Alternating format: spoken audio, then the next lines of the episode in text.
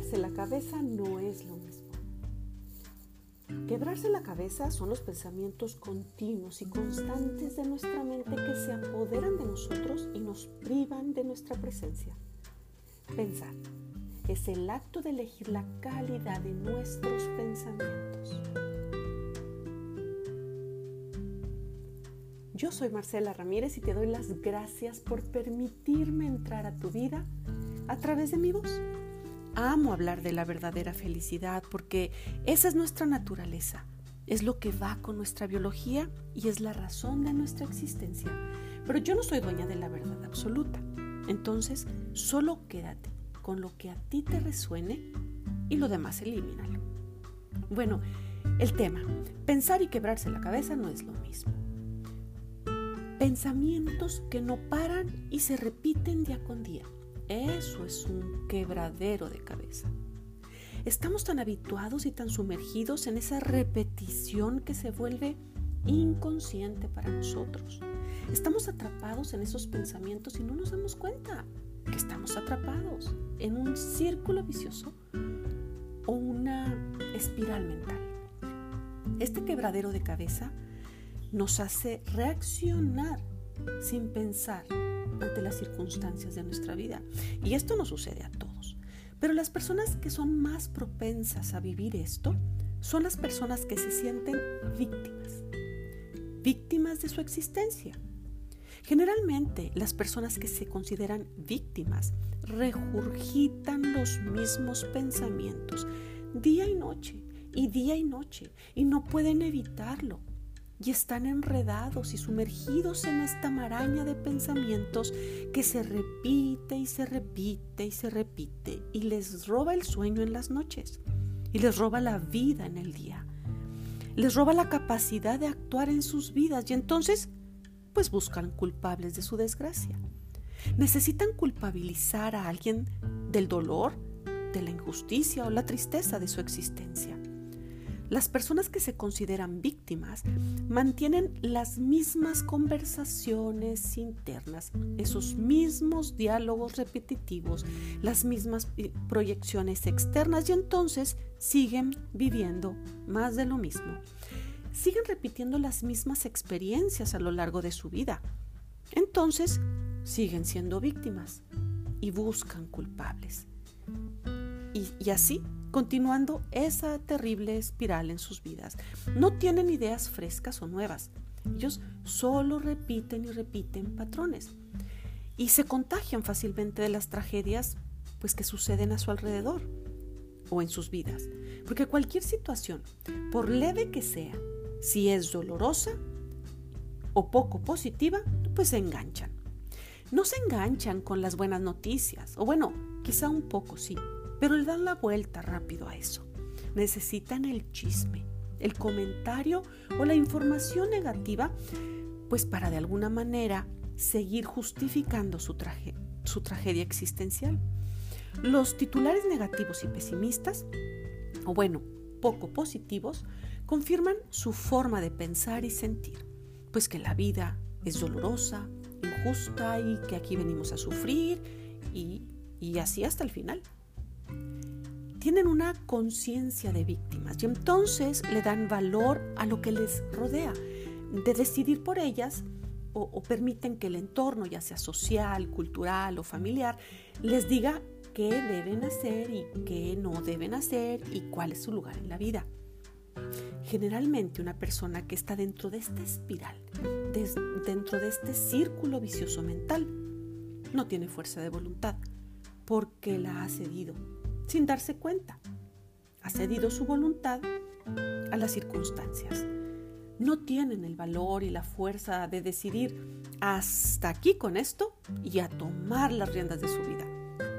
Se escucha fuerte, pero las personas que viven así son bastante irresponsables, porque pues ellos mismos o ellas mismas no se consideran responsables de su vida, más bien hacen responsables a los demás de lo que viven a la mamá, al papá, al calor, al frío, a la lluvia, a la lluvia, al gobierno, eh, al trabajo, a la genética.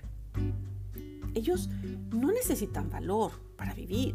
Eh, no necesitan coraje ni determinación porque pues todo les hacen. Se necesita valor, se necesita coraje y determinación para salir de esa zona de víctima, salir de ese estado de víctima. Ser víctima está en contra de nuestra naturaleza, pues hemos venido a vivir, a co-crear, a disfrutar y a ser verdaderamente felices. No se dan cuenta de que pues ya poseen todo lo que necesitan para una vida feliz. Todos tenemos el poder de elegir cómo queremos vivir. El qué queremos vivir, bueno, pues es circunstancial. Lo anterior es demasiada carga, eh, demasiada energía concentrada, atorada y estancada. Y si el agua, la más eh, pura y cristalina estancada, se pudre, entonces, ¿entiendes? lo irritable, quejosas y dramáticas que pueden llegar a ser las personas que permanecen en esa espiral a lo largo del tiempo quizá a lo largo de toda su vida. Todos somos, unos más y unos menos, pero todos hemos vivido un quebradero de cabeza. Todos en algún momento de nuestra vida hemos estado atrapados en una espiral de pensamientos de angustia y miedo incesante, y yo me apunto. Pero lo mágico y lo maravilloso de la vida es que el cambio es permanente. Siempre tienes la opción de cambiar. Entonces, la vida siempre nos está dando momentos maravillosos que son como aire fresco en nuestro rostro, oxígeno a nuestros pulmones y nos tiende la mano para salir de esa espiral. Toda esa energía podría ser utilizada para crear nuevas formas de pensar, descubrir cualidades personales personales y ponerlas al servicio y, desarrollar habilidades nuevas. ¿Cuál es tu quebradero de cabeza más grande? ¿Lo sabes? ¿Cuál es el tema que más está presente en tu diálogo mental? ¿Te has dado cuenta de él? ¿Te has dado cuenta eh, que ser víctima no ha enriquecido tu vida? No hay creatividad cuando eres víctima. Cuando eres víctima estás en estado de contracción en todos los aspectos, celular, mental, emocional, energética y, y de tus relaciones con las demás personas. Y entonces, ¿qué es pensar? Es ser consciente de nuestros pensamientos. Pensar es el acto de elegir los pensamientos que tú quieres pensar. Abrirle la puerta a tu creatividad, a tu reflexión interna. Abrir la puerta de nuestro corazón a los verdaderos sentimientos puros y reales. Darnos el tiempo de disfrutar de nuestra paz mental, de nuestro silencio personal, de nuestro propio espacio, la generosidad de nuestro corazón y nuestros pensamientos reales Pensamientos nuevos empezarán a surgir a partir del encuentro con nosotros mismos. Y cuando logramos hacer eso, encontrarnos con, nosotros mismos, eh, darnos cuenta de que estábamos sumergidos eh, en una espiral mental, darnos cuenta de que regurgitábamos los pensamientos día y noche, día y noche, y cuando decidimos detener eso, ese diálogo que no nos lleva a ninguna parte, entonces ocurre algo, alguna experiencia nueva o diferente, algo o alguien sacude nuestra vida y algo que piensas y que decides hacer y entonces se rompe esa espiral. Si esa espiral son pensamientos repetitivos, cuando tienes uno que no corresponde, es cuando empiezas a romper ese círculo vicioso. Si tú estás viviendo algo así, Estás a un pensamiento de salir de ese lugar. Tu conciencia empieza a despertar de ese adormecimiento donde estabas y te empiezas a dar cuenta de que puedes tener el control de tu vida y de lo que piensas y sientes. Puedes decidir en lugar de reaccionar a cualquier adversidad u oportunidad que se te presente en la vida. Cada segundo de cada minuto de cada día de tu vida puedes decidir. Tienes el poder de elegir. De alguna manera todo eso que has pensado, sentido y creído hoy forma parte de tu biología. Como antes te dije, las personas que viven sus vidas como víctimas, si no son saludables, precisamente no están enfermos de nada, pero siempre tienen un achaque del cual no se curan, porque entonces ya no serían víctimas. El pensamiento es, la es una forma de co-crear. Elegir qué pensamientos decides pensar es una forma de co-crear y que también crea salud o enfermedad, dolores y padecimientos en el cuerpo. La epigenética conductual demuestra que nuestros pensamientos y creencias pueden alterar nuestra composición genética. El misticismo o las diferentes religiones nos lo han dicho desde hace miles de años. También todo eso a lo que se le llamaba esotérico. Y digo se le llamaba porque poco a poco todos esos conocimientos de la antigüedad que están regresando eh, a ser actuales empiezan a ser parte de la ciencia misma. Afortunadamente ahora la ciencia tiene los avances necesarios para demostrar todo lo que aquello era, pues, misterioso o dudoso. Ahora la ciencia valida la misma verdad, como Bruce Lipton, científico actual, escritor, conferencista, y en uno de sus libros, uno de mis favoritos, porque tiene varios, La biología de la creencia. Él dice lo siguiente, en palabras de Bruce Lipton. Me sentí rebosante de alegría al darme cuenta de que podía cambiar el curso de mi vida mediante el simple hecho de cambiar mis creencias. Y continúa diciendo Bruce Lipton en su libro. Me sentí revigorizado de inmediato, ya que comprendí que allí había un sendero científico que podía alejarme de la eterna posición de víctima para darme un puesto de creador de mi propio destino. Y esto a la vida diaria. Esto es hacerte consciente de tu espiral de pensamientos, de tu quebradero de cabeza, de esos pensamientos que se repiten en tu mente sin llevarte a ninguna parte.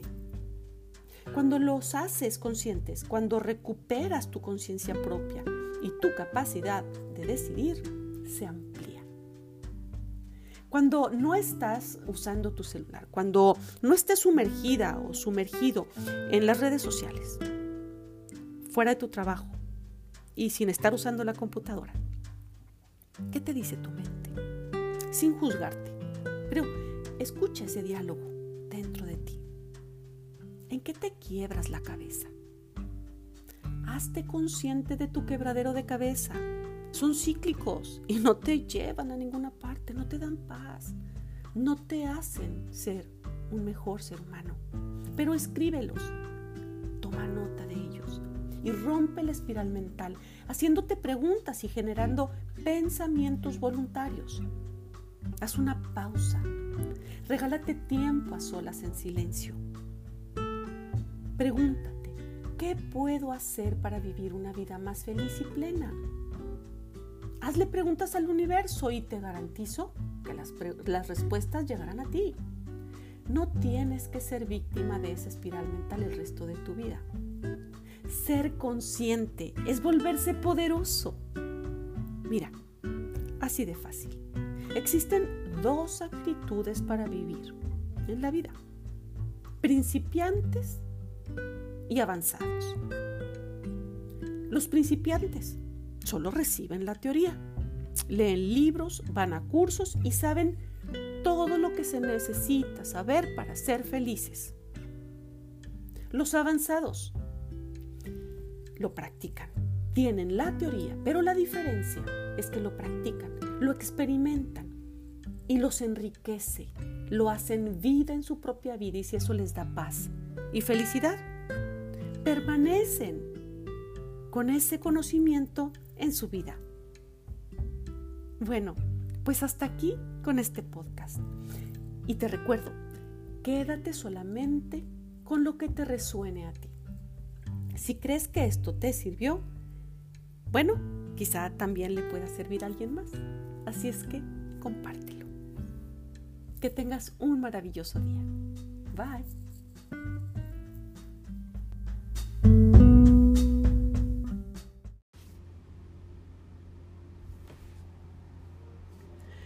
Prioridad raíz. ¿Sabes cuáles son tus prioridades? ¿Estás seguro? ¿Estás segura de que tú elegiste esas prioridades libremente? ¿Estás consciente de tus prioridades? Interesantes preguntas, ¿no? Estas preguntas marcan la ruta de tu vida y por eso es que es importante revisarlas, evaluarlas y quizá modificarlas.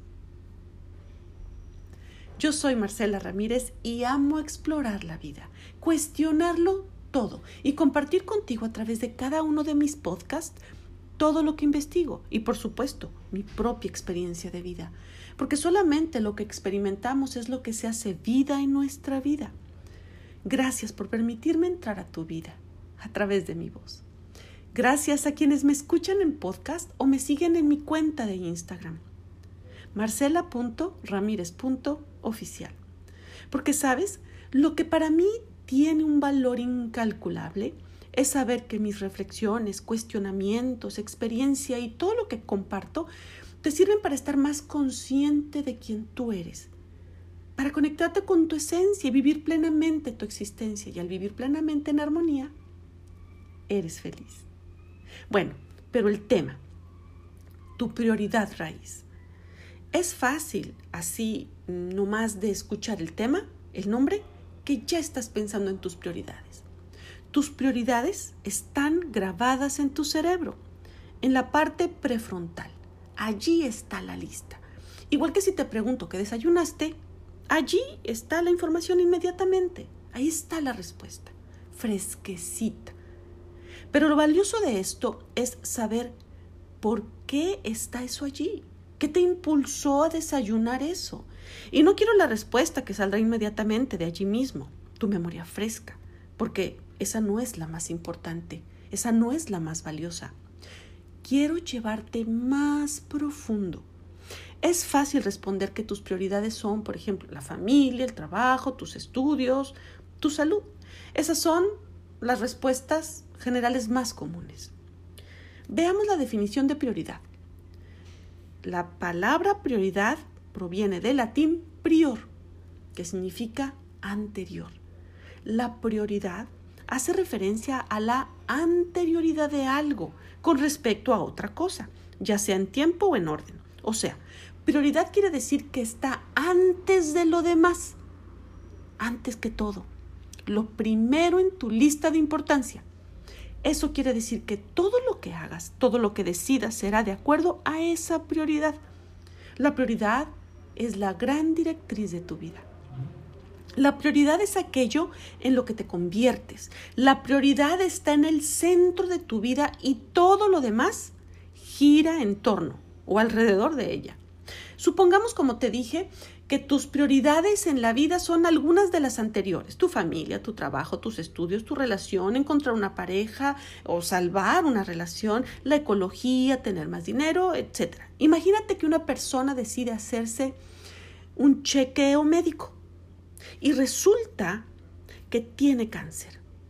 Así nomás, así de simple, en un instante, se acaba de enterar que tiene cáncer. Y se entera en un segundo en ese instante, las prioridades de su vida cambian completamente. ¿A poco no? Sea cual sea el tratamiento que decida, ahora el enfoque de todos sus pensamientos y las acciones que realice esa persona están relacionados con la salud y la enfermedad. Todo lo que antes era importante para esa persona, inmediatamente, en un instante, deja de serlo. Y ahora el tema salud, enfermedad, lo abarca todo. Esa situación ahora toma el control de la vida de esa persona. Estamos llegando a donde quiero llegar, al punto exacto. Escucha, el cambio de prioridades se da ahora en la vida de esa persona. ¿Te das cuenta, verdad? Debido a la enfermedad, no a su elección consciente de cambiar de prioridades. Esa persona no eligió cambiar las prioridades de su vida. Esa persona no decide hacer cambio por elección propia.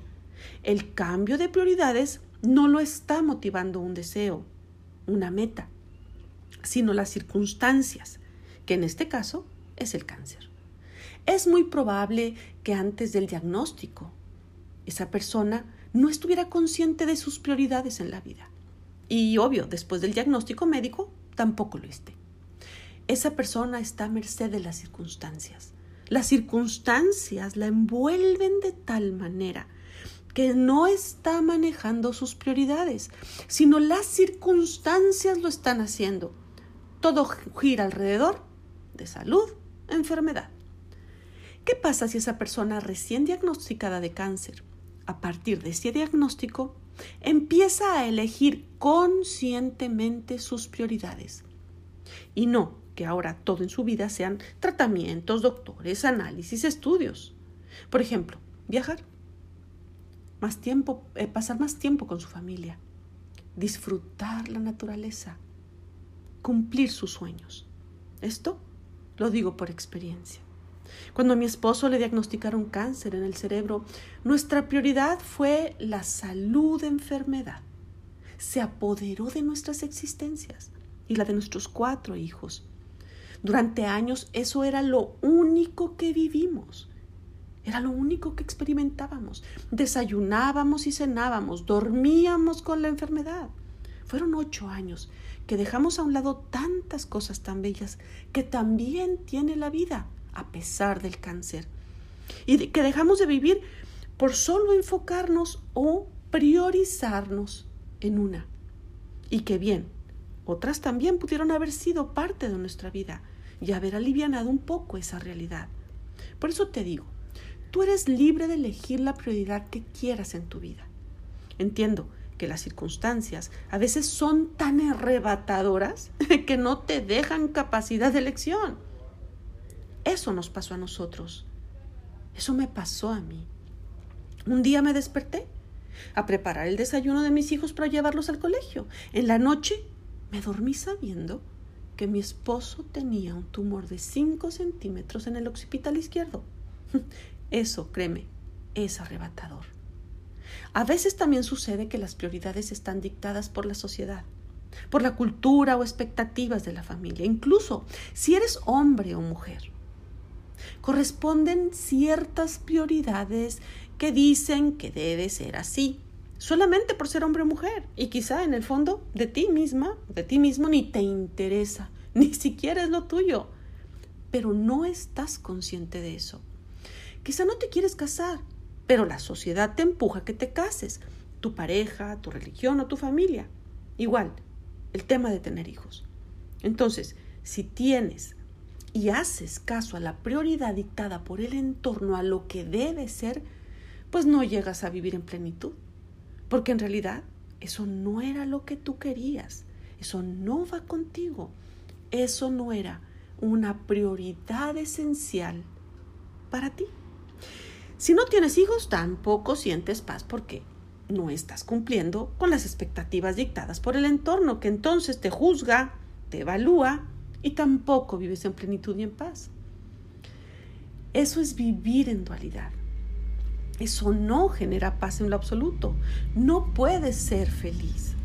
Las prioridades están siendo marcadas por el entorno, por las circunstancias, no por ti. Esas no son prioridades para tener una vida plena y ser feliz, lo primero es tener ese contacto, ese contacto, esa comunicación contigo misma, contigo mismo y determinar cuáles son tus prioridades, las que están dentro de ti. ¿Qué prioridades te dan paz? ¿Qué es lo que te permite a ti, como ser humano independiente, vivir en armonía contigo misma o contigo mismo. Olvídate por unos segundos de las circunstancias de tu entorno. Obsérvate y escúchate. ¿Qué es realmente importante para tu ser y tu paz, tu plenitud tu verdadera felicidad? Como antes te dije, a una prioridad le siguen decisiones y luego acciones y pensamientos. Vamos a suponer que tu prioridad es bajar 10 kilos y tonificar tu cuerpo. Quiere decir que las decisiones que tomes en tu día a día están direccionadas a esa prioridad de moldear tu cuerpo y bajar 10 kilos. Pero estás bien picada o picado con una serie de Netflix. Se te va el tiempo en las redes sociales. Te desvelaste mucho haciendo nada o en una fiesta y al día siguiente todo es un caos. No compraste los alimentos necesarios para, para tu dieta, en fin. Otra manera inconsciente de estar viviendo en dualidad de prioridades y eso genera mucha frustración. Por un lado tenemos las prioridades eh, determinadas por el entorno que no van contigo. Y tenemos una prioridad que tú eliges conscientemente, pero sin decisiones enfocadas a esa prioridad. ¿Dónde pones tu interés? ¿Dónde está tu interés? ¿Cuáles son las prioridades que sí van contigo? ¿Qué decisiones conscientes estás tomando para arropar esa prioridad? Para darle vida a esa prioridad. Observa tu vida actual. Seguramente tus prioridades están hoy manifestadas en la realidad que estás viviendo ahora. Te voy a dar un ejemplo de incoherencia de prioridades. Una persona que su número uno es el trabajo. Número dos, familia. Quiere decir que va a enfocarse en su trabajo por encima de su salud y de su familia. O sea, si tiene que elegir entre trabajar un poco más para ganar un poco más, le quitará atención a su familia y por supuesto al cuidado de su salud. Y tú sabes que eso a la larga trae consecuencias. Lo que estamos viviendo todos los seres humanos en el mundo entero y cada quien desde su trinchera, pero todos bajo la misma situación, el aislamiento.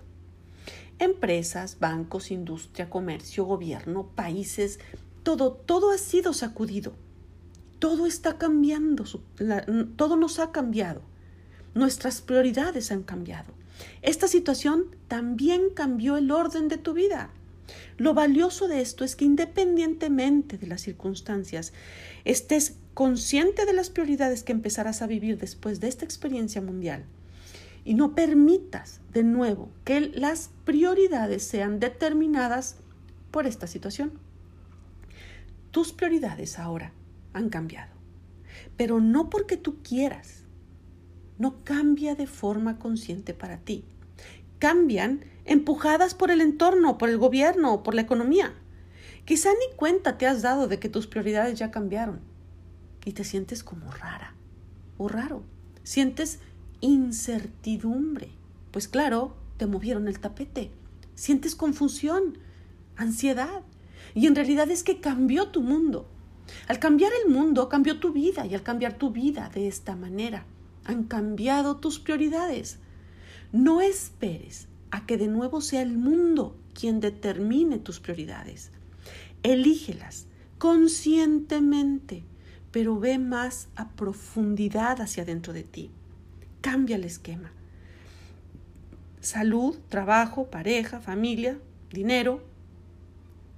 ¿Cómo acomodar conscientemente tus prioridades? Seguramente quieres muchas cosas que hoy no tienes. No las tienes porque sin darte cuenta no entran en tu prioridad. Si no las, si no, pues las estuvieras viviendo. Existe algo que llamaré prioridad raíz. Una prioridad original es aquella prioridad que brota desde dentro de ti y te permite vivir plenamente. Una prioridad raíz es lo que te da fuerza y sustenta tus acciones Soporta tus decisiones y pensamientos todos los días, como un árbol. Si cortamos el árbol completamente, pero dejamos la raíz, el árbol volverá a crecer, porque dejamos lo más importante, lo que le da la vida al árbol, la raíz. Una prioridad raíz es la paz dentro de ti. Cuando esa es tu realidad, cuando es tu centro de vida, todo lo demás girará en torno a tu propia paz, a tu felicidad.